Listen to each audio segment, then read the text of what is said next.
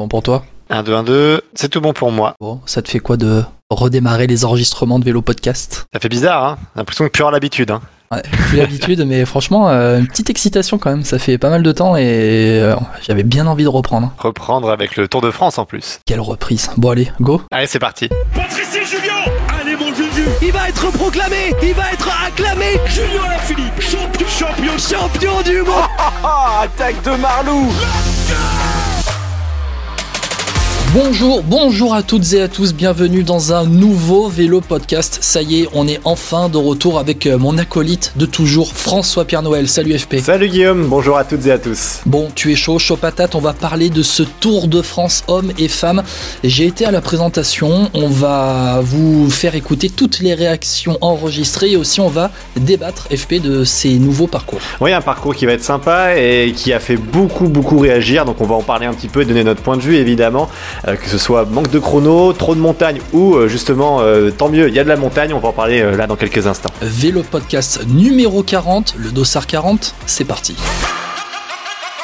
Et donc de retour dans Vélo Podcast, le comeback Guillaume, enfin Enfin. Et en plus, on va parler du Tour de France 2023. Alors, je le rappelle, hein, tu as été euh, voir la révélation du parcours. C'était il y a quelques jours, à la mi-octobre. Euh, donc, on rappelle hein, que ce Tour de France 2023 partira du 1er juillet au 23 juillet prochain.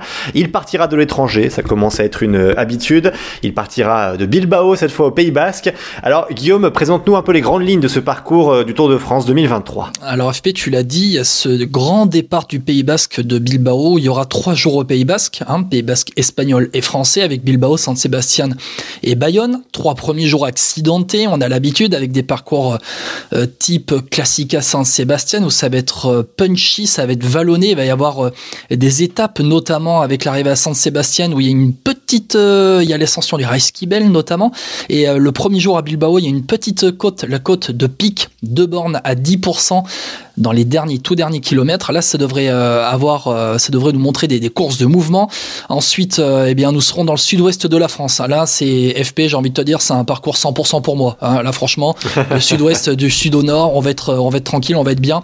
Avec euh, une étape pour sprinter arrivée au circuit de Nogaro. euh, hommage à André Darrigan entre Dax et Nogaro. Et puis directement les Pyrénées, cinquième, sixième étape, Pau, Reims, Tarbes, Cotteret, Pau, Reims avec notamment Marie Blanc, Tarbes, Cotteret avec notamment le Tourmalet. Et puis l'arrivée au-dessus de Cotteret à Cambasque. Et ensuite, nous remonterons le sud-ouest, direction Bordeaux. Yes, enfin à la maison. Direction Limoges. Là aussi, ma deuxième ville maison. Et puis l'arrivée pour finir la première semaine au Puy de Dôme avec ses 3-4 derniers euh, kilomètres sans public dans, sur une route qui sera euh, tout juste asphaltée euh, pour euh, les coureurs. On espère, on espère revivre ce coude à coude, cette épaule contre épaule comme on a eu dans le passé avec, avec eh bien, les Anquetil Poulidor qui nous ont fait rêver. Deuxième semaine, eh bien, nous serons dans le massif central et nous irons tranquillement, tranquillement vers les Alpes avec notamment une arrivée au Grand Colombier, arrivée à Morzine, arrivée à Saint-Gervais-Mont-Blanc. Là, on a quelques souvenirs de Romain Bardet, Saint-Gervais-Mont-Blanc. Tiens, tiens, Romain On pourrait peut-être le revoir sur le Tour de France l'année prochaine. Deuxième journée de repos dans les Alpes. Et puis, un contre-la-montre, le seul contre-la-montre pour débuter la troisième semaine, 22 bornes avec seulement 22 bornes, oui, de contre-la-montre, et puis une côte, celle euh, de Domancy, célèbre pour euh, le titre de champion du monde de Bernard Hinault dans les années 80. Et puis euh, nous terminerons les Alpes avec euh, eh bien Courchevel, Courchevel avec terrible ascension du col de la Lose qui fait son retour juste avant de descendre sur Courchevel, Bourg-en-Bresse, Poligny, le Markstein, arrivé au Markstein la veille d'arriver à Paris, la veille hum, de la grande arrivée à Paris. On sera le 22 juillet au Markstein le samedi avec euh, 133 bornes type Liège-Bastogne-Liège. Alors, de ce qu'on nous dit, c'est, on va dire, plus court forcément que Liège-Bastogne-Liège, mais c'est plus dense et plus dur. La veille de l'arrivée à Paris, FP, ça va flinguer, je pense. Oui, ça va flinguer. C'est un parcours euh, alors qui était attendu. Hein. C'est vrai qu'il y a eu pas mal de fuites, euh, notamment pour beaucoup d'arrivées, notamment le Sud-Ouest. Hein. Ça faisait un petit moment qu'on savait que, euh, notamment bah, Bilbao, donc était ville départ, mais surtout que Mont-de-Marsan et Dax allaient accueillir aussi des départs. Donc en fait, on savait qu'il allait au moins avoir deux étapes dans ce secteur-là. On se demandait un peu quand est-ce qu'elle arrivait Pau, hein, parce que voilà, évidemment, Oui, Pau c'est chaque année.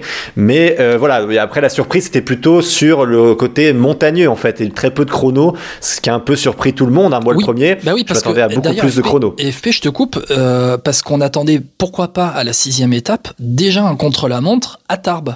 Et en fait, finalement, on a l'étape Tarbes-Cotteret. Et en fait, ce, ce découpage des Pyrénées euh, dans cette première semaine, c'était la grande interrogation. Est-ce qu'on allait avoir le Tourmalet? Est-ce qu'on allait avoir alors Cotteret Ça, on en était pratiquement sûr.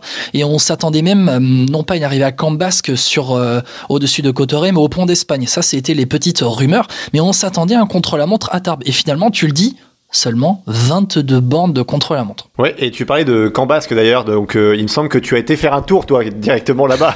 bah oui, moi on me dit euh, arriver dans les Pyrénées, arriver à Cambasque au-dessus de Cotteret, j'y vais. Bon par contre TFP, je te le dis, euh, je suis pratiquement en 90 kilos, la saison des raclettes arrive, j'étais pas sur le vélo, j'étais en voiture, t'inquiète pas. je, te, je, te, le dis, arriver à Cambasque, ça va en surprendre plus d'un. Alors déjà, on va rappeler cette étape, cette étape, je pense que c'est la, la, première étape qui va faire des peut-être des gros écarts. On sait très bien dans la première semaine du tour, tu gagnes pas forcément le tour, mais tu peux le perdre. Et là, franchement. Ah, attention, il y, a le, y a le juste avant quand même. Oui, il y a le Polarin, c'est vrai, avec le Soudé, avec euh, le col d'Icher, avec euh, Marie Blanc pour arriver à, à, la Reims, mais ça sera de la moyenne montagne. Là, on sera déjà dans de la haute montagne le lendemain entre Tarbes et Cotteret, avec l'enchaînement Aspin-Tourmalet, la descente de Tourmalet. Alors, pour ceux qui connaissent, descente, euh, donc la montée par la Mongie, la descente par Luz Saint-Sauveur, on descend à Pierrefitte Nestala, et puis à Pierrefitte Nestala, on va monter, on va prendre, on va, on va tourner à gauche, en fait, monter direction euh. Là, alors l'ascension vers la ville de Cotteret, euh, c'est pas forcément l'ascension la plus dure, mis à part la sortie de Pierrefitte où il y a quelques pourcentages et quelques lacets, mais en, ensuite c'est bien trop simple euh, et pas assez pentu pour faire la différence jusqu'à Cotteret. Par contre, à la sortie de Cotteret, pour ceux qui connaissent, monter vers le pont d'Espagne, en fait, vous passez le, panneau de, de, sortie de Cotteret, 500 mètres plus loin, une épingle à droite, et là, monter vers Cambasque. La montée, allez, la montée, elle fait, euh, fait euh, allez, un peu plus de 5 km, la montée vers, vers Cambasque, après Cotteret. Les, dès le début, là, quand on a cette épingle à droite, les trois premiers kilomètres, c'est du 10%. Du 10% de moyenne. Là, va y avoir, euh, il peut y avoir des, des défaillances, il peut y avoir des différences qui se font. Ensuite, petit replat, petite redescente même, et on va attaquer le dernier kilomètre de la montée pour arriver jusqu'au plateau de Cambasque. Là, si l'arrivée est bien située là, mais normalement c'est là, il va y avoir des, pourcentages, ça va remonter, ça va faire du 5, 6, 7% dans le, dans le dernier kilomètre, et on pourra avoir peut-être une arrivée pour Puncher à Cambasque. Voilà, j'ai reconnu, c'était en voiture, mais vraiment ce qui m'a surpris, c'est à la sortie de Cotteret, épingle à droite, les trois premiers kilomètres, c'est du gros pourcentage et ça va être une vraie bataille entre grimpeurs. Et alors, je l'ai dit tout à l'heure, tu as été voir le parcours du Tour de France hein, à Paris quand il a été révélé, et pour l'occasion, tu as même pu voir des coureurs, et tu as demandé notamment à Tadej Pogacar, hein, vainqueur du Tour de France euh, 2021, ce qu'il pensait de ce parcours. On l'écoute. The parcours is really, really great. Uh, with the start in Basque Country, I really like it, and uh, then Pyrenees already the first week, so it's going to be a tough start, and then uh, as always, the last week is is one of the hardest and uh, a lot of big mountains and think will be really tense until the stage 20. Tadej Pogacar, donc euh, deuxième du Tour euh, l'année dernière, qui euh, nous parle d'un parcours intense. Écoutez aussi Valentin Madouas, lui il a fait top 10 donc l'année dernière, officiellement. Valentin ouais, cette année, ouais. oui, cette année. Oh là, oui, oui. T'imagines l'année dernière, cette année, on est déjà en 2023. non, non, cette année. Valentin Madouas qui donc a fait deuxième, lui il nous parle d'un parcours avec la montagne au début à la fin. Partir sur euh, de la haute montagne et finir presque sur de la haute montagne, c'est très rare et je pense qu'il va y avoir beaucoup de mouvements. Après, il y a des étapes qui sont très plates aussi qui vont permettre de, bah, se reposer, même s'il n'y a aucune étape sur le tour où on peut se reposer. Mais je pense que voilà, ça va être tout rien sur les étapes de très très haute montagne avec un enchaînement de col assez impressionnant et après des étapes de plate où euh, je pense que les sprinters pourront, bah, pourront, faire, euh, pourront faire ce qu'ils savent faire et je pense que ouais, ça va être un tour avec beaucoup de surprises et il peut y avoir des défaillances dès la première semaine comme en semaine et je pense qu'il va falloir rester concentré pendant ces, ces, ces, trois semaines sur ce Tour de France et il n'y aura pas de moment euh, où on pourra vraiment se reposer. Je pense que ça va être un tour très intense. Alors on l'a entendu avec Madouas, avec le fameux poncif, Guillaume. C'est comme les footballeurs, on prend match après match. Là c'est Madouas avec les étapes de plat. C'est que on va pouvoir se reposer. Ah non, c'est vrai que sur le Tour de France, on peut jamais se reposer. Ce fameux, ce, ces fameux poncifs qu'on retrouve souvent en interview. Euh, c'est assez euh, rigolo, ouais, même si oui, c'est vrai que. C'est aussi un peu vrai, FP, parce que on se rend compte avec oui, ce cyclisme moderne. On aime bien dire cyclisme moderne des années 2020 maintenant, avec les Van der Poel, les Van Aert qui font exploser la course en permanence il n'y a pas réellement un jour de repos, ça débranche jamais réellement, ça va très vite, même sur les étapes de plat. Donc il a pas, il a pas si tort que ça. Quoi. Non, mais c'est qu'il reste impensif quand même, je trouve. en tout cas, euh, qu'est-ce que tu penses toi de ce parcours Ton avis, euh, Guillaume? Déjà, est-ce que tu trouves que c'est un bon parcours? Moi, j'aime beaucoup ce départ au Pays Basque euh, assez, assez accidenté. Ça, ça me plaît énormément. C'est un départ type Vuelta, j'ai envie de te dire. je bah, en fait, il n'y a, quasi, bah, y a, pas de, a pas de contre-la-montre, quoi. Parce que le contre-la-montre, il, va être, il va être en côte, il va avoir la côte de Domancy, mais il n'y a pas de contre-la-montre. Donc en fait, ça va être un Tour de France pour grimpeurs. Le Tour de France ah qu'on bah, attendait enfin pour Julien Alaphilippe, j'ai envie de te dire, tu vois. Ou pour Thibaut Pinot à une époque surtout. Ou pour Thibaut Pinot à une époque. Toi, FP, t'en penses quoi? Tu penses que c'est un Tour de France qui est complet? Parce qu'on voit aussi la fin de première semaine, Bordeaux-Limoges, ça va être pour les, pour les sprinters. Peut-être euh, Cavendish qui va gagner enfin son étape. Et peut-être pas avec la BNB Hotel. Je vais te dire honnêtement ce que j'en pense. Euh, encore une fois, on a entendu plein d'avis là-dessus. Je suis comme toi, moi sur le côté montagneux, euh, ben, c'est très bien, effectivement. Moi, j'adore ces étapes-là, les étapes accidentées aussi, parce qu'en plus, il y a beaucoup plus de Français qui peuvent faire quelque chose sur ces étapes, ça joue, c'est évident. Euh, moi, j'ai juste un bémol et c'est le ras-le-bol que j'ai depuis plusieurs années, mais on en a déjà parlé dans le podcast. Euh, alors, je veux pas un Tour de France comme on a eu dans les années 40, euh, enfin 30, années 20, tu sais, où on faisait vraiment le tour de la France. Oui, oui, oui. Je vois mais moi, là, mais là, c'est trop ramassé. Alors, j'entends, oui, que après on était faire les massifs montagneux, bah oui, on, les fait tous quasiment. Hein. On va pas se cacher, les Alpes, les Pyrénées et puis le Puy-de-Dôme, le Massif central, je veux dire. Mais alors, voilà, je te dis pas de revenir dans le nord parce que j'y suis attaché, mais va en Bretagne, euh, va plus dans en Corse, je sais pas. Enfin, mais là, je trouve qu'il y a ce côté trop ramassé.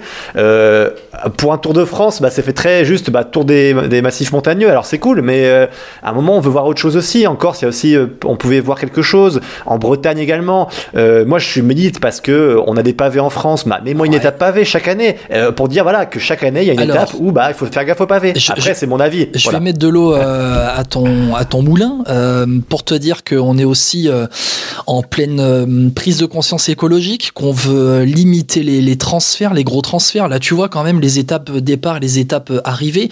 Bilbao, San Sébastien, San Sébastien, on, repart d'à côté. Bayonne, Dax, c'est à côté. Tu repars de Mont-de-Marsan, euh, bon ben c'est à côté, tu vois. Et tu pareil, euh, Vulcania, Histoire, Clermont-Ferrand, euh, t'es à côté. En fait, on, veut limiter quand même les transferts, donc il y a ça. Premier point. Et puis deuxième point, en fait, c'est surtout qui veut du Tour de France chez lui? La question, elle est là aussi, parce que pour avoir le Tour de France, il faut payer. Il faut payer à la société organisatrice du Tour de France, ASO, le fait de recevoir le Tour. Donc sur ça... on parle de, milliers d'euros, hein, parce que... Enfin, centaines de, milliers d'euros, parce que... De, alors, de centaines de milliers d'euros pour accueillir le Tour, que ce soit ville départ ou ville arrivée. Donc sur ça, c'est un pour avouer, et pour avouer, tu as raison, c'est que dans une autre vie, on était euh, notamment, euh, voilà, on travaillait dans le sud-ouest. Euh, Mont-de-Marsan, quelque chose que je connais bien. je sais bien que ça fait des années qu'ils en rêvaient de ce départ ou d'une arrivée. Et je sais qu'à une époque, eh ben, c'était très très cher quand on m'avait dit le prix. Donc je peux pas vous, je vous donne pas de prix parce que j'ai pas pu vérifier cette information. Quand on m'a dit le prix, on est sur un, voilà, un bon salaire d'un footballeur parisien. Hein. Donc on est dans les 300 000 euros, on peut le dire. On est on est aux alentours de, oh, 300 000 euros. Et, moi j'ai le chiffre un peu un chiffre plus haut, mais bref, en tout cas, on peut pas confirmer comme ça, mais ce que je veux dire, c'est qu'effectivement, ça, je suis d'accord avec toi. Mais après, ça, tu vas pas me dire qu'en Bretagne, dans le Nord, en, Corse, dans le Sud-Est, il n'y a pas ces moyens-là. Enfin, là ouais, mais regarde, parce que quand on était là-bas, on disait on va tout le temps là-bas, on va tout le temps là-bas. Il y avait toujours un départ de Vendée, on partait en Bretagne, on a été en Bretagne, euh, on a été en bah, Bretagne. en Normandie alors, je sais pas, mais pas, dernière, mais pas... 2021, grand départ de Brest. Euh, on y a été. 2022, on était dans le Nord, on a eu une étape de pavé. Euh, le Sud-Est, on a un grand départ de Nice en 2020, par exemple. Là, le Sud-Ouest, c'est quand même une terre qui était. Alors, je vais pas parler des Pyrénées parce qu'on y va tout le temps, mais moi, j'avais l'impression que les Pyrénées, bah, tu vas peut-être me, me crier dessus, mais qui étaient un peu escamotés, ou en tout cas, on n'utilisait pas assez le Sud-Ouest dans son entièreté. Euh, et là, et là, j'ai vraiment le Sud-Ouest dans son entièreté. Je te prends l'exemple de Bordeaux. Bordeaux a été décrit comme la ville des sprinters. Euh, on n'y est pas revenu à Bordeaux depuis quand? En 2011, je crois? Depuis 2011, il me semble, à Bordeaux. T'imagines? Une ville comme Bordeaux, qui, qui est l'une des villes qui a le plus accueilli le Tour de France, et ça fait 11 ans, 12 ans qu'on n'y est pas revenu. Et là, on va revenir seulement cette année. Pourquoi aussi? Ben Parce que ça a été expliqué euh, par Christian Prudhomme et derrière par le maire Pierre Humic. Alors c'est très politique aussi, hein, parce que le maire de Bordeaux, Pierre Humic, est un maire écologiste. Et lui, il se félicite d'avoir le Tour de France qui revient, la, la place du vélo, la fête du vélo qui revient dans sa ville, une ville qu'il veut écologique, contrairement, et là c'est du discours politique, contrairement à son euh, prédécesseur Alain Juppé qui n'avait pas forcément voulu payer pour accueillir le Tour de France chez lui. Il, y a beaucoup de critères en fait et c'est pas seulement sportif. Il faut aussi qu'on se l'explique quoi.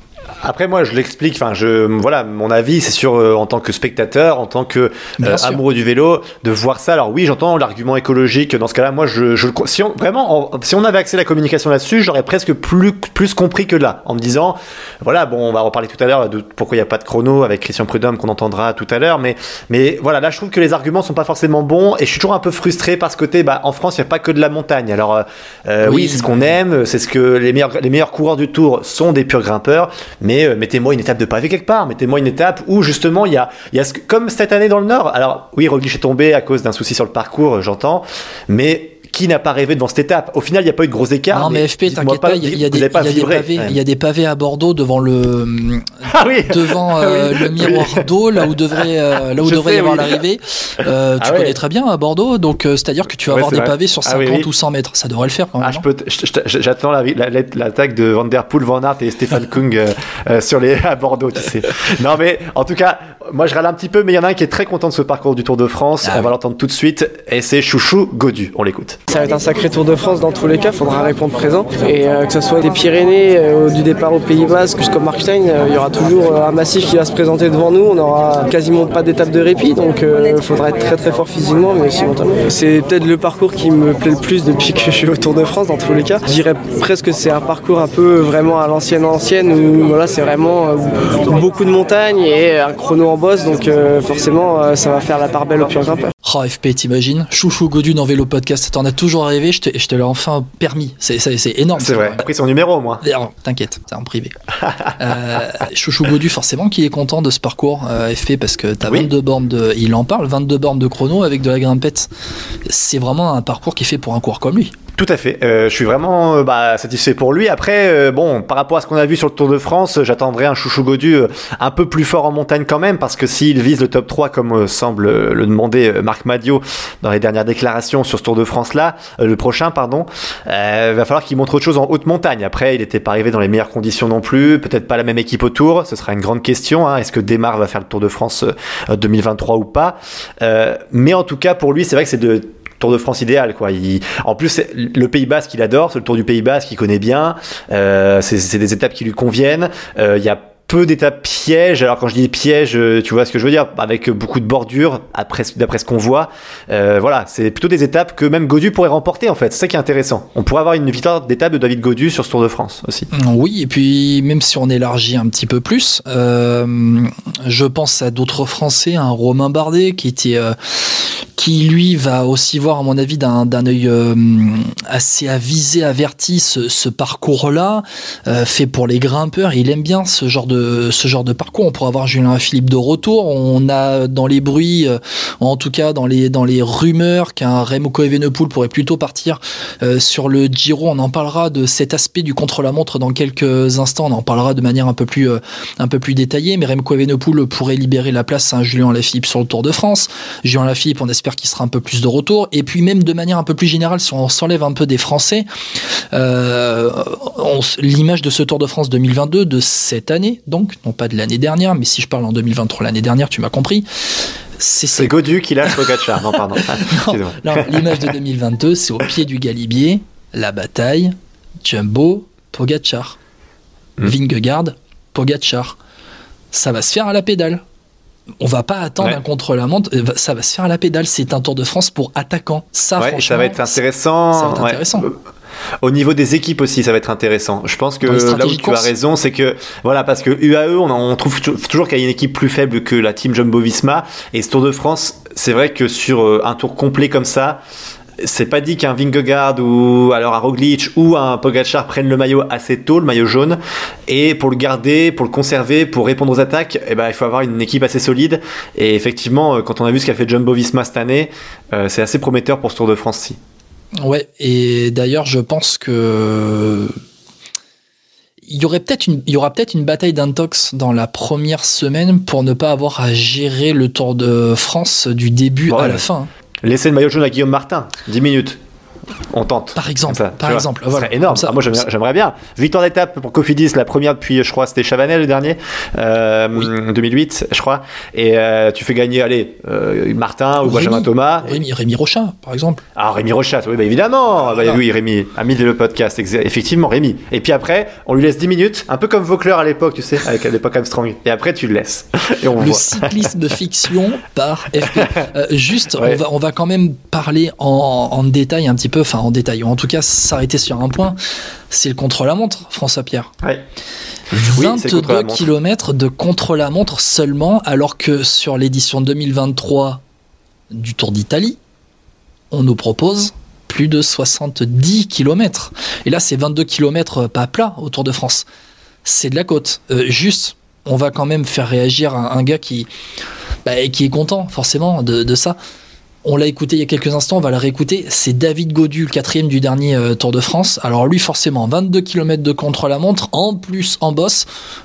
Il l'attendait, il attendait un peu, écoutez, David Godu. J'attendais en fait un peu le moment où ils allaient nous sortir un chrono. Je me dis, euh, est-ce qu'ils vont sortir un chrono par équipe Est-ce qu'ils vont sortir un chrono le dernier jour euh, De combien de kilomètres? Et j'ai vu le chrono, j'ai vu que ça montait. J'ai dit, euh, je crois que je connais à peu près le coin là-bas. Et quand j'ai vu que ça montait, je me suis dit, bon, c'est pas plus mal. Et quand j'ai vu qu'il y avait que celui-là, euh, ouais, ça m'a fait, ça m'a fait plaisir quand même. Alors euh, David Godu qui est vraiment satisfait, mais en même temps il progresse bien David Godu sur le chrono depuis quelques mois, même depuis un an. Euh, c'est vrai qu'au niveau des temps il s'améliore. Ouais, Alors vrai. il est toujours pas proche des, des gros, hein, mais il s'améliore quand même. Il limite la casse. Euh, écoute, moi j'ai vu que ça fait vraiment polémique ça, enfin que tout le monde a été marqué. Je crois que c'est Cyril Guimard qui en a parlé en disant que euh, voilà c'était pas normal, etc. Moi je veux bien, mais enfin contre la montre depuis quand c'est une obligation? Enfin moi je veux dire euh, que tu mettes aucune étape de plat, j'entendrais les sprinteurs aller, je comprendrais Ouais. évidemment. Euh, aucune étape accidentée pour les baroudeurs, les ceux qui aiment bien, euh, comme à la Philippe, euh, un peu les vallons. Là, on arrive quand même à un extrême. hein. Voilà. On, on arrive Oui, quand mais même moi, ça à me un pas. extrême Mais ça me dans le choque fait pas. qu'il n'y ait pas de On- contre-la-montre. Oui, mais pendant des années, on a eu des extrêmes à l'inverse. On a eu des parcours. Attends, euh, les 40 km de plat, euh, à un moment donné, moi je veux bien, mais euh, une fois par an, ça suffit. Enfin, il y a des moments, moi j'en avais, j'en pouvais plus. Ces étapes-là, tu les regardes à peine. Tu sais que c'est euh, soit c'était à l'époque Pogacar, soit Froome qui collait deux minutes à tout le monde. Ah, c'est franchement en termes de suspense, je, je comprends qu'on abandonne ça. Ça ne sert à rien. Ah. Tu crées un écart et en fait tu fausses ta, ta course en fin de compte. Et donc si tu veux à nouveau un enjeu. Bah moi je trouve c'est normal de faire à un moment donné bah, avec les coureurs que tu as. Et, dans ce cas-là c'est pas l'idée c'est pas d'attirer Evenpool comme le Giro le fait. Euh, moi Evenpool il il est très fort ailleurs. Il a pas besoin du chrono. Quand on m'explique que oui il y a pas de chrono donc il peut pas venir euh, ah bon? Bah, depuis quand il gagne pas que le chrono Evenpool? Il a fait des super courses euh, sans Sébastien etc c'est c'est voilà c'est pas du plat hein. donc je comprends pas cet argument là pour moi. Je sais pas ce que t'en penses toi mais Écoute, écoute, écoute, FP. Euh, franchement, je suis assez mesuré, euh, ou on va dire, je suis pas aussi manichéen sur la question du, contre-la-montre. Euh, C'est-à-dire que euh, oui, oui, ce n'est pas une obligation contre la montre. Oui, euh, mais en même temps, ça fait partie de l'histoire du Tour de France. Ça fait partie de l'histoire du, Tour- de France. D'ailleurs, tu sais quoi, FP, je crois qu'on va, on va faire intervenir le directeur du Tour de France en personne, Christian Prudhomme, sur cette question du contre-la-montre parce qu'il l'explique très bien. Il explique très bien pourquoi, pourquoi on, a finalement là, dans cette édition du Tour de France 2023, si peu de contre-la-montre. Et lui, il, regarde, il va nous apporter une question, euh, il va nous apporter un pas de recul. Tu vas voir. Écoute, euh, Christian Prudhomme, directeur du Tour de France dans Vélo Podcast. Les contre-la-montre ont tendance à scléroser la course. Sur un premier week-end, moi je préfère avoir les champions épaule contre épaule, mais vous aussi, vous le savez très bien d'ailleurs. Je préfère les champions épaule contre épaule plutôt qu'avoir des temps qui sont pris l'un après l'autre. C'est-à-dire qui ne s'adresse qu'aux purs spécialistes. Le Tour de France, c'est la plus grande course cycliste du monde, sans le moindre doute, mais ça s'adresse à tout le monde. Et le fait d'avoir une bagarre épaule contre épaule est forcément beaucoup plus fort que des coureurs qui partent les uns après les autres. Et là, on ne parle qu'aux gens qui sont des spécialistes du vélo. Mais le Tour, il part à tout le monde. Donc si demain, on a à nouveau, comme autrefois, quand j'étais petit, j'ai pas dit vous, hein, quand moi j'étais petit, bien avant votre naissance, une dualité euh, euh, Jacques Anquetil, super rouleur, qui doit s'accrocher en montagne, et l'aigle de Tolède, Bahamontes qui s'envole, mais qui perd du temps contre la montre, alors là, il faudra remettre des chronos, parce qu'on aura une opposition de style. C'est peut-être en train de se dessiner, mais tant qu'on n'a pas ça, ce sont les mêmes. Ce sont les mêmes. Et si ce sont les mêmes, ça sclérose. Donc je vous confirme, 22 km par Domancy, souvenir du blaireau, Bernard Hinault, magnifique. Oui, oui, je crois que les grimpeurs purs qui ne sont pas très bons contre la montre, j'ai croisé David Godu tout à l'heure, ne s'en plaignent pas. Euh, FP, tu viens de l'écouter là, Christian Prudhomme. Les contre-la-montre ont tendance à scléroser la course. C'est fort quand même ce qu'il dit. Hein. Je suis entièrement d'accord. J'ai rien à dire de plus ce qu'il a dit. pour le coup, euh, là, c'est. Ouais, je suis d'accord. Vraiment, j'ai rien à rajouter parce qu'il a tout dit. Donc. Euh, Par contre, c'est intéressant ce qu'il dit quand je te dis du, euh, quand je te parlais du pas de côté ou du recul qu'il prend sur.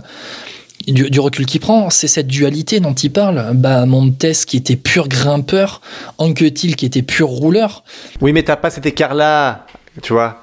Ouais, mais alors, c'est-à-dire que comment dire, on peut même parler d'un Indurain par exemple dans les années 90, qui lui Indurain était euh, dans ce profil en que-t-il un, un rouleur énorme. En 2022, 2023, on n'a plus des mecs comme ça.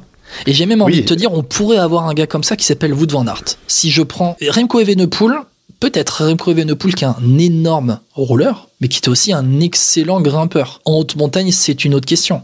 D'ailleurs, je pense que la haute montagne, il va réellement se tester sur le Tour d'Italie. Maintenant, euh, cette dualité, je pense qu'elle est au cœur du débat. Elle, en fait, c'est la question, la problématique, parce que on est dans aussi une uniformisation euh, du peloton mondial, des coureurs. On veut certains profils. On a délaissé un petit peu euh, les profils purs rouleurs. Donc aujourd'hui, on veut des attaquants. On veut des mecs qui sont, comment dire, on, va chercher des mecs en VTT, en cyclocross.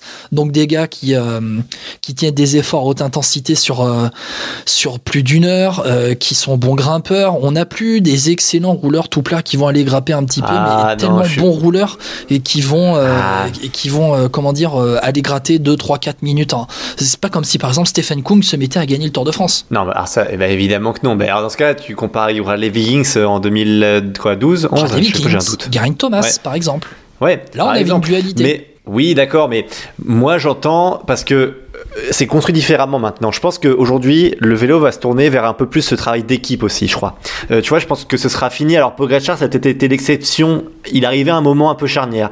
Mais je crois que dans le futur, dans ce qu'on voit dans les courses, c'est beaucoup plus euh, un travail d'équipe quand même, tu vois. Euh, je compare juste sur les grands tours, hein. pas sur les classiques, mais sur les grands tours. J'ai l'impression que vraiment, si t'as pas une équipe forte autour de toi, c'est compliqué de gagner, tu vois. Ah, et c'est ça qui est intéressant. comment? La Jumbo l'a montré. La Jumbo l'a montré. Et même pas seulement Vingegaard qui a battu Pogachar, c'est la Jumbo qui a battu Pogachar. D'ailleurs, article à retrouver sur velopodcast.com, tout nouveau site internet. C'est vrai, très bel article et très bon site internet également. c'est vrai. Euh, juste pour là-dessus, sur ce débat, donc il faut une grosse équipe autour, tu disais Jumbo Visma, mais dans une moindre mesure, la FDJ, ce qu'elle fait sur le Tour de France, c'est un travail d'équipe remarquable. Alors il y a des coups de bol parce qu'à chaque fois on récupère Van Aert juste avant une descente et il te ramène à une 30, etc. Mais malgré tout, le travail d'équipe qui est fait, avec des coureurs que tu, comme tu décris, bah voilà, des mecs qui, ok, sont peut-être juste, euh, bah ils roulent et puis euh, ils auront aucune chance de gagner le tour, oui, mais ils ont tout fait pour leur leader, ils l'ont ramené. Et je crois qu'il y a d'ailleurs dans la vidéo promotionnelle, je dis ça, je l'ai vu ça récemment, où ils expliquaient que justement en haut du col de, j'ai un doute sur le col, euh, c'est possible que ce soit l'Obisque, j'ai un doute maintenant. Mais ils sont encore 4 ou 5 FDJ avec Godu, alors que normalement il y en a 3-4 qui auraient déjà lâché. C'est ça qui est aussi impressionnant, tu vois. Et j'espère que ça se dirige vers ça, comme ça on pourra avoir vraiment des belles équipes qui se forment, avec des coureurs peut-être un peu moins connus, mais qui aident leur leader. Après, le leader, bah voilà, ça se fait à la pédale, on a bien compris. Mais un gars qui devait faire 6, 7e, peut-être ou 8e du tour, pourra peut-être faire un top 3 parce qu'il a une grosse équipe autour de lui. Bah, c'est l'importance du lieutenant, même en montagne. L'importance d'un Valentin Madouas pour David Gaudu ah, sur le Tour de France 2022. Ouais, mais la FDJ c'était impressionnant, c'est que bon là on, fait focus FDJ, j'ai l'impression, mais, non, mais tu parles de la FDJ, ceux qui ont marché, ceux qui ont marché, c'est vrai. Mais c'est vrai, tu as raison parce que Madouas, lui, il vient, enfin nulle part je m'attendais pas à ce niveau-là, quoi. Entre le Tour des Flandres qu'il fait, le Tour de France, ou mais méconnaissable. Il est, moi, quand tu le vois la saison précédente, tu dis c'est pas le même gars, c'est incroyable. Et on savait qu'il avait le potentiel, mais ce qu'il fait en montagne, partout, c'est, en fait, tu sais même pas où classer ce gars, parce que tu te dis que si bah, Rémi Rochat par rapport à Guillaume Martin, par exemple. Voilà, exactement. Ou même, tu sais, en sprint, quand tu vois Cocard la saison qu'il fait, tu vois la différence quand il passe de BNB à Cofidis. Je pense que ça joue, c'est qu'à la Cofidis, il avait beaucoup de gens autour de lui. Rien qu'un Benjamin Thomas quand tu es dans les derniers kilomètres, je pense que ça te change la vie quand même, en fin de compte. Oui, c'est sûr. Après, tu regardes euh, aussi, par exemple, je reviens sur, cette, sur ce Tour de France 2022, quand il y a la bataille au pied du Galibier, Vingegaard-Pogacar, c'est qu'il y a surtout un troisième larron qui est là avant d'abandonner, c'est Primoz Roglic. Ah oui, tout à fait. Oui, c'est Roglic qui. Et les attaques de Roglic, parce que à ce moment-là, tu sais pas si c'est Roglic ou Vingegaard, une part d'intox qui était très importante. Après, il y a Roglic qui abandonne, ok. Mais euh, Pogacar, il n'a pas un, mais deux coureurs euh, à marquer. Et qui recrute euh, Pogacar pour l'année prochaine? Yates? Il recrute un certain. Alors c'est Adam Yates, je crois qu'il recrute euh, pour euh, pour l'année prochaine à la UAE. Donc c'est-à-dire que c'est aussi euh, Et tout un aussi. modèle, tout un modèle de construction d'équipe qui est en train d'évoluer sur euh, et ça ça marche par groupe. Hein, ça, de toute façon, dans les équipes cyclistes, on, on sait très bien. Mais euh, ce peu de contre-la-montre, c'est aussi alors euh, l'aspect euh, l'aspect construction d'équipe, euh, course d'équipe, mais il y a aussi un point. Et on va terminer sur ça, c'est que c'est un aspect télévisuel. C'est que il le dit aussi, Prudhomme. Clairement. Oui, oui. Il veut, il, il veut pas avoir des gars qui passent une journée à passer sur la ligne d'arrivée un par un. Alors c'est bien pour le public hein, qui va voir tous les coureurs, mais au niveau télévisuel, tu perds, tu perds une journée d'audience. Tu perds une journée Euh. d'audience. Euh, sur un parcours tout plat, on va dire, allez, un parcours tout plat dans la première semaine où tu as 20 bornes, 30 bornes, allez, 20 on va dire 20 bornes. Euh, on va dire le contre-la-montre de cette, de cette année en Mayenne. Bon, bah, je suis désolé, hein, personne n'a dû le regarder. Ils ont dû, tout le monde a dû regarder. euh, moi, le premier, j'ai pas regardé contre la montre. Hein, j'ai regardé les résultats euh, à l'arrivée. J'ai fait autre chose pendant la journée et puis terminé. Mhm. Voilà, il en est très, il en est très conscient, Christian Prudhomme. Et là, le contre Ah, la bien montre, là, il, en- il met une symbolique dans le contre la montre qui est la côte de Domancy. Il y a du storytelling pour la télé. Il y a quelque chose à raconter. C'est le, il va y avoir une journée autour de Bernard Hinault, je pense. Il y aura quelque chose qui est Ouais, le, organisé et comme t'as ça. le puits de, t'as le puits de Dôme avec euh, la, la- la- voilà la montée Ouais, euh, qui a vu s'affronter à l'époque euh, Anctil et, et Poulidor. Enfin voilà, c'est vrai que en termes après en termes d'histoire le Tour de France c'est tellement facile. Enfin je pense que tu n'as plus qu'à te pencher, tu ramasses. Hein. Franchement il y a des moments des Oui, parcours. bien sûr. euh, Mais là, sur cette que- question mais- même mais oui. du contre-la-montre, alors qui est en plus Oui, en antagonisme complet avec ce que va faire le Giro sur cette année 2023, et il y a cette symbolique sur, sur ce contre-la-montre, je te le redis, avec la côte de Domancy. Et tu as un contre-la-montre, 22 bandes seulement, une côte, Domancy, historique dans l'histoire du cyclisme français. Tu, as- tu auras quelque chose à raconter et tu vas pas t'embêter. Et tiens, j'y pense maintenant et je pose la question à celles et ceux qui nous écoutent euh, sur Vélo Podcast. D'ailleurs, on vous remercie évidemment. Euh, c'est euh, pour moi le- le dernier contre-la-montre qui vous a marqué. Parce que euh, toi, ch- enfin, cherche-le bien. Alors moi, évidemment que je, pense que les plus anciens vont nous dire euh, à l'époque, euh, c'était Laurent Fignon et excuse-moi, j'ai oublié le nom maintenant. Oh là là, Greg quelle Lemon, catastrophe. Lemon, Greg Lemon, merci. 89. l'Amérique- exactement. Tu vois, à part ce chrono qui est devenu légendaire par rapport à la dramaturgie pour Laurent Fignon, Ouais, dis-moi quel chrono t'as marqué le sur le Tour de France? dernier contre-la-montre qui m'a marqué. euh, Oh, le- Ah si, en fait, je l'ai. Alors, il y a la plongée Belfi, pardon. Ah, Mais mais la oui, plongée- mais mais- forcément. mais- oui, mais alors tu vois, c'est un contre-la-montre avec une remonté. Mais, mais c'est vrai que à part celui-là, là, je, tu vois, en Alors je réfléchissant, vais te dire un me truc, souviens pas. c'est- plus un truc historique moi qui me marque dans, dans mes émotions d'adolescent. Euh, c'est euh, 2003, Gaillac, Cap Découverte avec Yann Ulrich et le maillot de la Bianchi. C'est un contre-la-montre où euh, Armstrong et Ulrich euh, bataillent, mais je crois même que Armstrong écrase Ulrich. Euh, non, c'est l'inverse, c'est justement Yann Ulrich qui bat Lance Armstrong. Mais tu vois, alors, mes, mes, mes idées sont euh, un peu confus parce, un peu confus parce que ce qui me marque plus, c'est la symbolique d'un contre-la-montre tout plat, assez long, d'une cinquantaine de bornes, je crois, même plus, et euh, d'un Yann Ulrich avec le maillot de la, la Bianchi. Mais euh, voilà, ce, qui- voilà ce qui me marque. Juste un jour, Bah, j'aimerais ouais. bien avoir un contre-la-montre qui revient sur du 60-70 km rien que pour voir, parce qu'aujourd'hui, les coureurs sont Voilà. plus entraînés pour ça. Voilà, bah dites-nous en commentaire, hein, celles et ceux qui peuvent écrire comme ça en dessous euh, du podcast, sur Facebook ou sur Twitter, quel est le- votre chrono qui vous a marqué sur le Tour de France? Voilà, pour, moi, c'est la planche des belles filles le dernier. Après, Ouais, je pense que voilà, il y en a pas, il y en a pas tant que ça, Forcément. Hein, je pense vraiment. Bon, FP. bon bah Guillaume, euh, je- on a fait le tour. Hein Bah, on a fait le tour de ce Tour de France homme. Donc, 2023, nous venons de refaire. Eh bien, euh, bon, on, va, on a parlé de tout, hein, je pense. On a quand même fait un, un tour. euh, mais il y avait aussi le Tour de France femme qui a été présenté en marge de la présentation du Tour de France homme. FP, t'es prêt pour parler de- du parcours femme? Moi, je suis prêt. J'ai des questions à Julien. Ah, bon, on va accueillir Julien Després du cyclisme féminin en même temps. Allez, à tout de suite. Ah, excusez-moi les gars, on m'appelle et c'est la police. De retour dans Vélo Podcast, on a parlé euh, tout à l'heure du Tour de France euh, des hommes. On a, ben, on va parler maintenant du Tour de France euh, des femmes qui a été présenté au même moment. Euh, Guillaume, tu étais avec un des compagnons de route de Vélo Podcast qui est aussi de retour aujourd'hui, euh, Julien Després. Salut Julien. Salut FP, salut Guillaume. On rappelle Actu Cyclisme Féminin qui cartonne toujours autant, hein Julien? On, se, défend pas mal. Donc on monte. bon, euh, je rappelle juste grand départ à Clermont-Ferrand pour les femmes.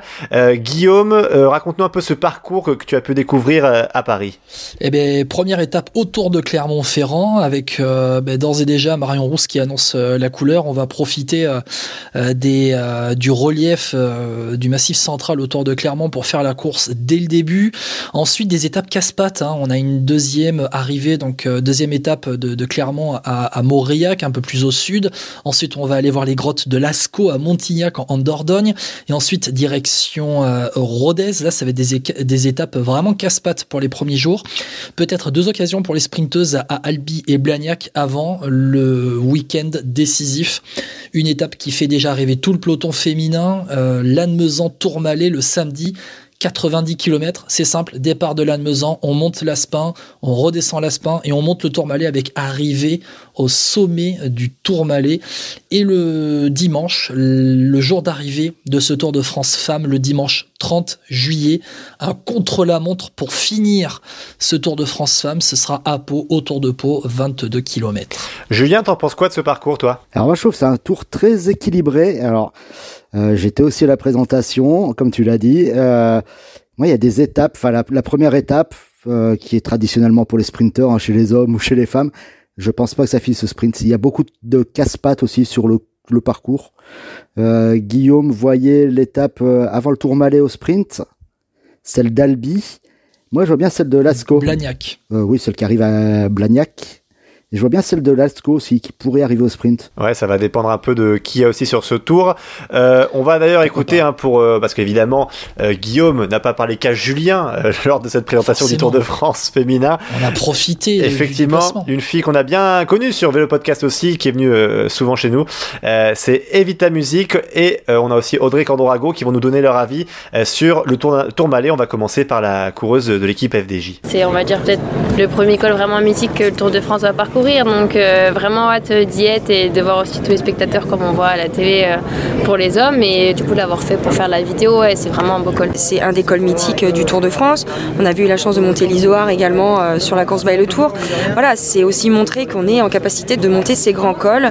On a démarré avec la planche des belles filles, on, part sur le Tour Malais. Je pense que tous les ans, on aura notre part de col mythique et c'est très bien. Bon, les gars, on vient, on vient d'écouter Evita Musique et Audrey Cordon-Rago dans Vélo Podcast sur le Tourmalet quand même. Julien, FP, c'est ce qui saute aux yeux de ce parcours. On a un col mythique du Tour de France qui est placé la veille de l'arrivée, qui est le sommet de ce Tour de France. On a enfin un sommet à plus de 2000 mètres aussi. FP, toi, ça t'inspire quoi d'avoir le Tourmalet dans, dans ce Tour de France femme? Oui, donc le Tourmalet, moi je trouve que ça légitime vraiment le Tour de France féminin parce que l'an passé, on a eu euh, voilà la planche des belles filles. Alors c'est très bien, c'était peut-être pour voir comment les gens allaient réagir, mais avoir le Tourmalet, voilà, col mythique du Tour de France.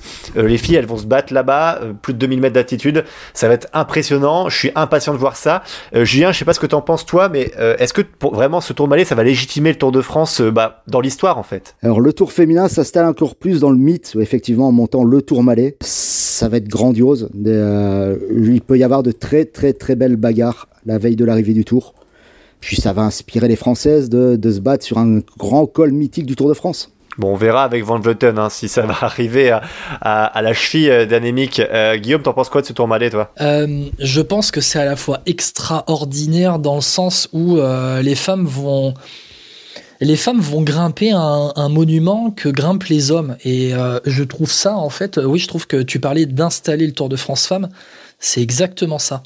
Et c'est aussi, comment dire, ça a été posé la question à, Marion Rousse du sort de, Tour de France de la confirmation euh, euh, dans, les réactions d'après présentation du Tour de France. J'y étais et euh, Marion Rose dit oui, c'est vrai, c'est la confirmation, mais euh, on est dans la confirmation, mais on, est aussi dans l'affirmation. C'est-à-dire qu'il y a eu euh, de très belles audiences sur le premier Tour de France euh, femmes. Elle disait aussi, j'étais impressionné de voir le monde qu'il y avait au bord des routes. On avait, vous savez les gars, on a, on a ce sorte de blues le lendemain du Tour de France, le lendemain de l'arrivée aux Champs-Élysées.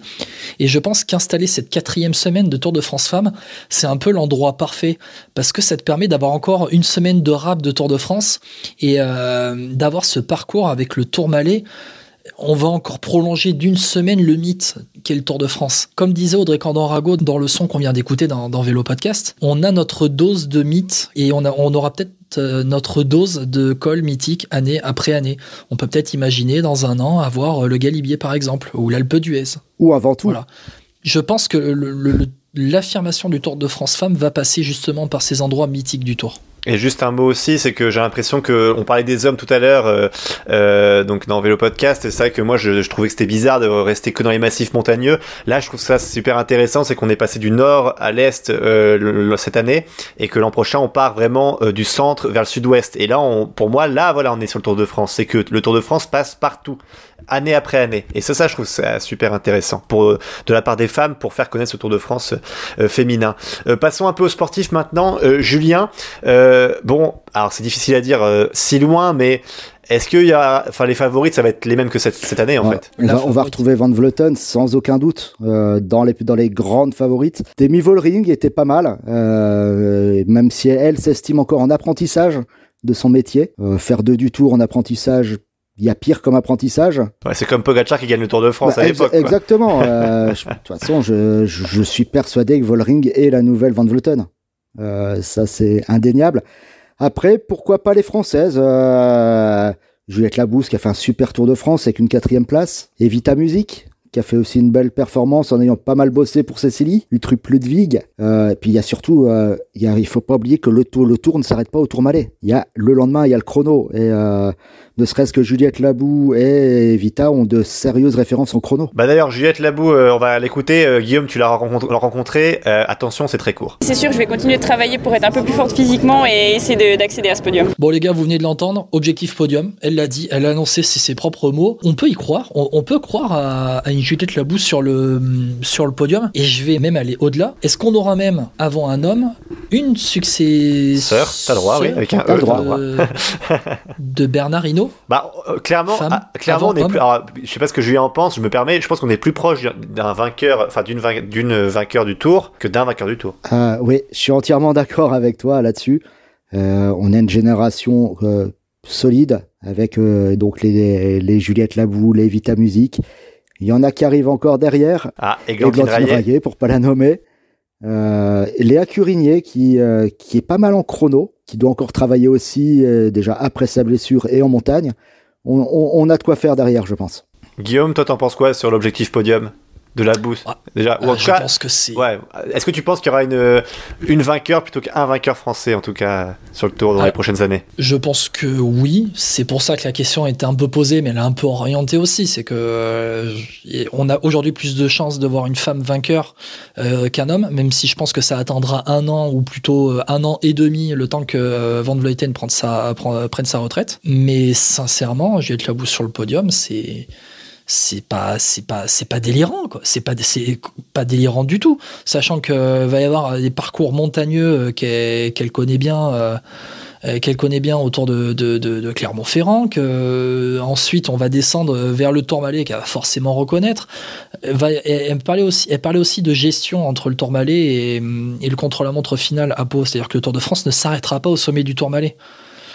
Ça aussi c'est important. Et euh, après, il y en a une aussi, c'est Evita Music. Je ne sais pas et je ne pense pas qu'elle sera la leader de la FDJ Nouvelle-Aquitaine euh, Suez. Euh, FDJ Suez il y Futuroscope. il y en a trop, Il y en a trop. Bon, euh, y a, y a, bon. FDJ Suez Futuroscope Nouvelle-Aquitaine. Voilà, je, comme ça, je vais tous les dire, je vais pas me tromper. Euh, je pense qu'Evita Music ne sera pas la leader, mais par contre, je pense que cette étape, avec pff, combien de dénivelé en tout? 3000, 4000 ou 5000 de dénivelé entre Aspin et Tourmalet? Bon. Aspin et Tourmalet, on a. attendez. Moi, j'ai 2600 sur le dossier de presse. Bon, 2600. Mais je pense que le fait que ce soit une course de côte un peu entre ce Aspin et Tourmalet, ça va grimper, descendre, grimper tout simplement. Je pense qu'Evita Music a vraiment sa carte à jouer et on a vraiment deux cartes à aller pour le top 5. On a, on a deux cartes françaises pour le top 5 et vraiment, Juliette Lebousse sur le podium, j'y crois, j'y crois totalement.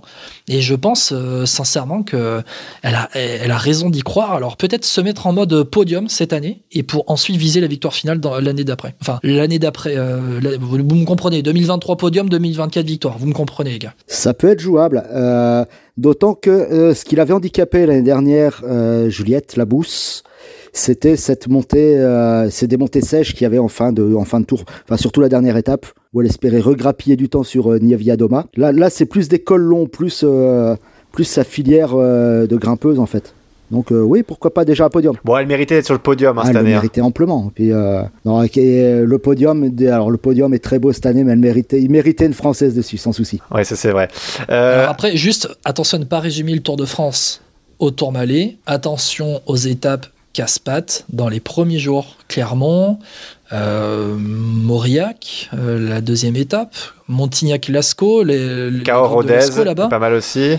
Euh, Rodez, c'est c'est pas tout plat. Euh, Lascaux, je connais un peu le coin, c'est pas tout plat non plus. Alors, attention. Pour moi, attention, l'étape. vraiment. Non, ça va être sympa Alors, pour les rouleuses. l'étape Hein. piège pour moi, c'est l'étape de Rodez, sans aucun doute. Ouais, je suis d'accord. Le peux Rodez, ouais. toi. Ah, si, ouais. Cahors Rodez, c'est vraiment casse-pattes là-bas. Vraiment, Et vraiment alors. Julien, j'ai une théorie. J'ai fait du cyclisme fiction juste Ouais. avant, euh, dans le, chez les hommes. Je peux en faire une Allez, autre avec toi on est parti. Bon, Églantine Rayet a signé euh, du coup euh, avec la DSM là. Ouais. Premier Tour de France, elle le fait cet été. Non. Tu penses pas? Non, non. Non, mais attends, va- euh, Julien dit oui pour voir. Attends, on va Ouais, c'est Ah, la c'est la fiction, fi- c'est de la fiction. Alors, si, on part en fiction, ouais, Voilà. bah, oui. Et puis elle gagne l'étape Cahors Rodez. Elle gagne, les- ou elle fait podium à l'étape Cahors Rodez, et elle montre au Voilà. chrono qu'elle est dans le top 3 mondial des rouleuses. Voilà, exactement. voilà, c'est bon. On arrête la, la- la fiction. Et est-ce qu'elle emmène euh, Juliette Labou euh, Ah vainqueur bah, ils euh, arrivent la main dans la main comme les Monino en 86. Cyclisme fiction. Allez, bam. On a- Non mais tu, ah, juste, juste, tu penses, tu penses vraiment pas qu'elle fait le tour cette année Non, je pense que là, la, la jeune génération, ils vont la couver. Hein, parce qu'il y, a, euh, il y a aussi une très bonne italienne hein, qui grimpe bien et qui roule bien. Et l'Honoral Chiabocco qui est, qui est aussi un petit, un, un petit diamant à polir, je crois. Mais à, à deux, ça, ça va être beau. Bon, en tout cas, là, on parle des Françaises, hein, qui, mais on pourra en parler dans les prochains vélo podcasts, évidemment, sur euh, la jeunesse qui arrive côté euh, côté français. Euh, Guillaume, t'as aussi euh, euh, vu la, bah, la directrice du Tour de France féminin, hein, Marion Rousse? Oui. Oui, oui, euh, Madame, euh, Madame Tour de France, euh, la, la Christian Prudhomme au, féminin qui ben, joue aussi son rôle de VRP parce que si Christian Prudhomme est un incroyable VRP du Tour de France, Marion Rousse fait aussi du, très bon travail chez les femmes. On l'a interrogé un peu sur le côté structuration, tour de, le tour de l'affirmation, de la confirmation, la structuration du cyclisme chez les femmes et de ce dialogue qu'elle a avec les, les patronnes du peloton euh, mondial euh, pour euh, eh bien notamment l'introduction du contre-la-montre qui complète un peu l'offre Tour de France femmes, mais aussi sur la structuration de ce peloton féminin et le Tour de France. Eh bien, on lui posait la question est-ce que c'est trop tôt pour avoir deux, trois semaines de course par exemple? Écoutez un peu Marion Rousse sur le côté structuration du, du peloton féminin. Quand je dis qu'il ne faut pas aller plus vite que le développement du cyclisme féminin, c'est que l'année dernière, on a aussi vu qu'il existait encore des écarts de niveau au sein du même peloton parce que ben, ça se structure, mais aussi ça prend du temps. Donc petit à petit, les équipes du World Tour, évidemment qu'elles sont en avance sur les équipes euh, continentales. Et justement, l'Union cycliste internationale est en train aussi d'instaurer des salaires minimums qui fera que le niveau va de plus en plus se resserrer. Mais il faut y aller pas à pas pour que ce soit dans l'intérêt de tout le monde et ça, on l'a bien compris. Et les athlètes également. Et s'il y a un changement à faire, et je suis convaincue qu'il viendra, ce sera toujours pour aller vers plus et vers mieux. Donc c'est ça le plus important. Marion Rousse, la directrice euh, du Tour de France Femmes dans, dans Vélo Podcast. Euh, Julien, on vient, on vient de l'écouter. euh, ne pas aller plus vite que la musique, euh, aller vers plus, euh, aller vers mieux plutôt que d'aller vers plus tout de suite. Euh, tu es d'accord euh, Oui, avec elle sur ça? il faut absolument structurer euh, le peloton féminin parce que c'est vrai qu'elle a raison, il faut pas aller euh, trop vite. Euh, ça se construit étape par étape. Euh, des disparités, on en a vu énormément autour. Euh, quand on voit que euh, l'étape du qui arrive au Markstein, euh, il y a quasiment un quart du peloton qui est hors délai. Il y a, il y a... Non mais euh, moi j'ai une réaction là-dessus, c'est que on le voit déjà sur Paris-Roubaix, je sais pas si Julien tu te rappelles, il y a ça aussi sur Paris-Roubaix, tu vois la différence de niveau physique en fait. C'est que... Ah, sur Paris-Roubaix, sur toutes les World Tours, hein. ça se voit sur toutes les World Tours. Ouais voilà, où ça. il y a- on voit vraiment la démarcation équipe les, les World Team et les Conti. Il y a c'est flagrant systématiquement. À, à titre d'exemple, j'étais euh, en septembre sur euh, une nouvelle course femme qui s'appelle À travers les Hauts-de-France. C'était la FDJ contre tout le monde quoi. Bon, ils arrivent à se faire toquer à l'arrivée, mais c'était la FDJ contre tout le monde. Mais c'est dû à quoi selon toi? C'est parce que les contis c'est au niveau financier, les, les, les coureuses elles peuvent pas s'entraîner comme elles veulent, enfin c'est compliqué, c'est c'est quoi? Bah, les, la grosse différence, c'est que euh, en France, tout au moins, les Françaises en équipe World Tour, que ce soit les, euh, FDJ Suez où les équipes Trek, euh, DSM, Movistar euh, sont des vrais contrats professionnels, c'est-à-dire qu'elles ne sont payées qu'à faire ça.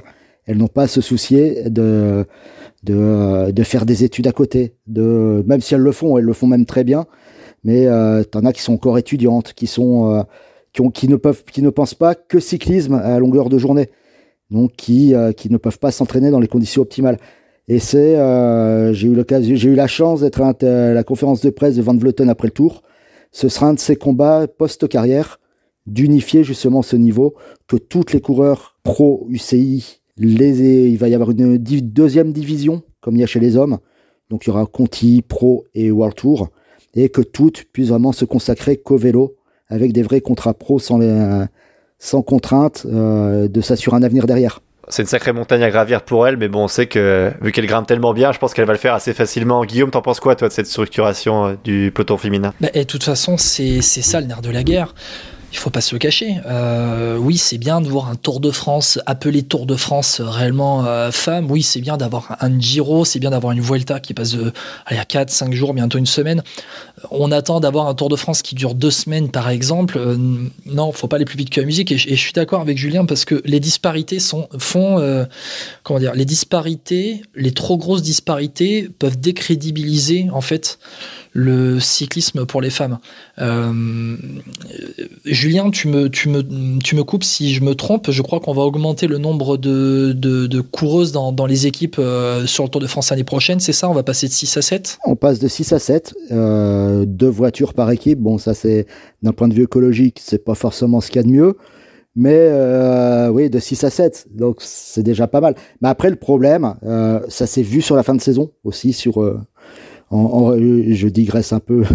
Tu as eu pendant euh, toute la fin de saison, tu as eu au même, au même, le même week-end au final, tu as eu le final de la Vuelta, tu as eu le final du Tour d'Ardèche, tu as eu Fourmi, tu as eu à travers les Hauts-de-France, ce qui fait que tu as des équipes bah, qui ne pouvaient pas être partout. Donc, oui, mais là, on va être sur le Tour de France. Là, on va être sur le Tour de France et on va être focus sur ça. Ce que je veux dire, c'est que euh, on va passer de 6 à 7. On va structurer les contrats pro ensuite en World Tour avec des vrais contrats sur ça avec euh, ce que disait Marion Rousse au niveau de ce salaire euh, minimum qui va être imposé par, euh, par l'UCI. Donc, on est dans le mieux. Là, on est, on est déjà dans le mieux. On va monter le tourmalet. On va prouver que les femmes peuvent aussi grimper d'école à plus de 2000 mètres. L'évolution, elle est là. Et elle doit être elle doit être touche par touche, elle doit se faire, elle doit se faire de manière réfléchie. Et je pense euh, qu'avec des VRP comme Van Vleuten, comme Audrey Cordorago, qui est une incroyable VRP pour le cyclisme pour les femmes en France, il faut se servir de ces figures-là qui, euh, je vais pas dire vendent très bien le cyclisme, mais qui en parlent très bien et qui posent les mots sur les mots. Les mots MOT S sur les mots MAUX. Il faut se servir de ces femmes-là et ça va se passer dans les prochaines années avec une génération qui arrive, des générations comme Evita Music par exemple, Jette la boue, qui sont des, des, filles quand elles arrivent déjà à l'âge où elles ont, euh, à l'âge qu'elles ont aujourd'hui, elles sont déjà elles structurées parce que dans leur plus jeune âge, c'était déjà structuré. Et c'est comme ça qu'on va y arriver. Après, pour les structures, attention aussi, parce que là, je m'amusais à regarder euh, sur le Tour de France féminin 2022, le stade Rochelet-Charente-Maritime, il n'y a qu'une. Alors après, à moins que je me trompe, mais en tout cas, c'est ce qui est affiché, il n'y a qu'une cycliste qui termine le tour, hein, par exemple. Il y a quand même euh, trois cyclistes pour ça qui, que je qui font de hors délai qui font hors délai, deux qui abandonnent. Bon, ça, j'imagine que ça doit être sur chute.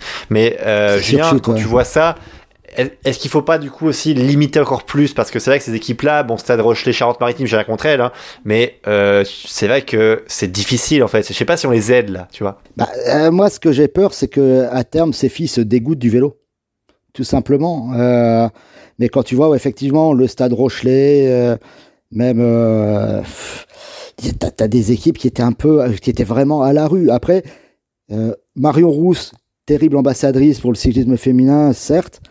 Mais est-ce que c'était vraiment faire un cadeau aux équipes françaises de les inviter toutes au premier Tour de France? Ouais, mais alors attendez. Je, Même Saint-Michel Aubert, que- juste, Non, mais pour les chiffres, les Saint-Michel, Aubert, on est sur, alors elles sont, elles ont toutes terminé, mais à part une qui fait 24e, d'ailleurs c'est tout euh, au-delà de la 80e, enfin la 80e place, pardon, je parle suisse. Euh, Arkea Samsic, euh, enfin Arkea Pro Cycling Team, pardon, pareil, deux hors délai dans l'étape, euh, la 7e étape, et après pareil, pas une au-delà, de- enfin avant la 45e place. Je peux continuer longtemps comme ça. AG Non, mais je, Assurance moi, je vais, je vais te couper, je, je vais te couper, FP, pour te dire une chose. Quel est le plus, et on va terminer sur ça, c'est quel a été le plus important dans ce Tour de France Femmes 2022, qui était le premier du nom organisé par la Société du Tour de France ASO Quel était le plus important? C'était le classement pour ces petites équipes ou c'était de participer au symbole qui était le premier Tour de France Femmes? Pour moi, même si le stade Rochelet termine à une ou deux, le plus important c'était de participer, d'être au départ de ce premier Tour de France Femmes. Parce que le fait d'être au départ de ce Tour de France, d'y avoir participé, c'était déjà une victoire.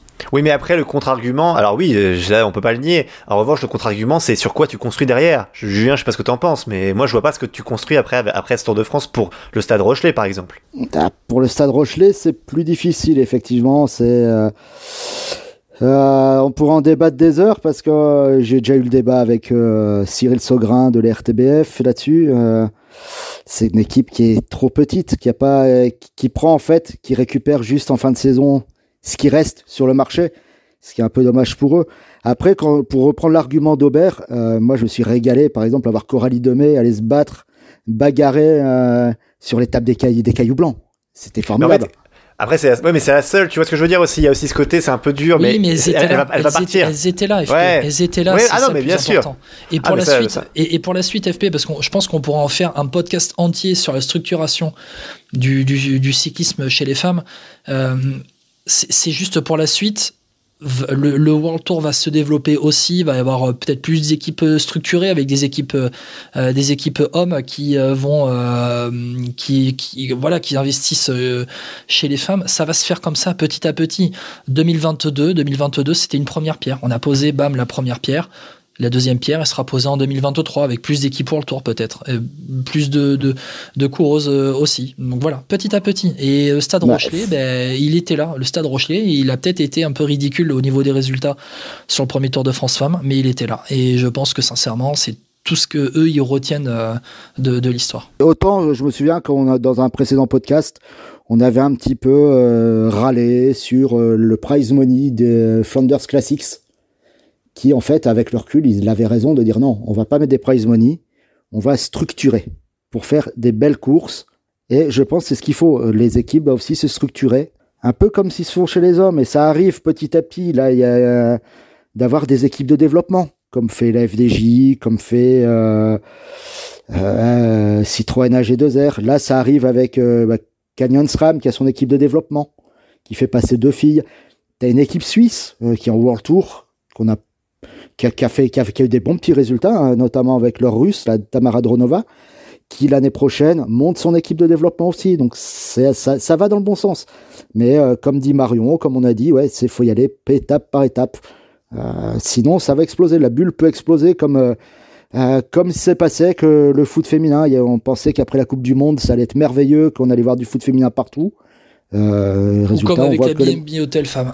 bon, on en parlera plus tard. On, parlera plus tard. Hein. hein bon, merci beaucoup en tout cas, Julien, d'avoir été avec nous. Merci, Julien. Alors, Guillaume, euh, toi qui étais à la présentation, euh, J'aurais dû te souffler une question pour Mario Rousse. Euh, L'arrivée à Lascaux, c'est un hommage à Van Vleuten ou pas? Oh, oh, elle, est, belle celle-là. Sache un truc, c'est que j'ai commencé à tendre le micro vers Van Vleuten, mais elle avait plus de temps pour euh, les réponses. Ça m'a mis un vent, mais un vent de l'espace aussi rapide que dans le Markstein. Merci beaucoup Julien, en tout cas d'avoir été avec nous. Merci Guillaume. Tu l'as dit, vous pouvez retrouver les podcasts, tout ce qu'on a fait euh, précédemment, même s'il date un peu, il y a toujours des belles interviews.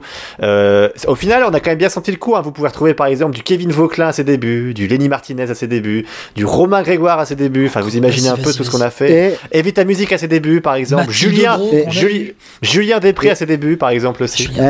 Et, attention, alors vous l'aviez, on vous l'aviez super bien senti, Mathilde Gros. Ah oui. Qui voyait juste les championnats du monde comme une étape. Bah, je trouve que c'est une belle victoire d'étape.